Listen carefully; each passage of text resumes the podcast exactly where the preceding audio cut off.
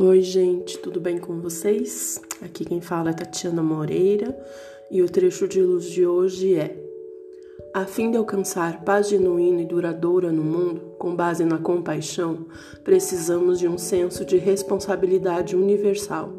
Primeiro, precisamos tentar o desarmamento interior, reduzindo nossa raiva e ódio, enquanto aumentamos a confiança mútua e a afeição humana.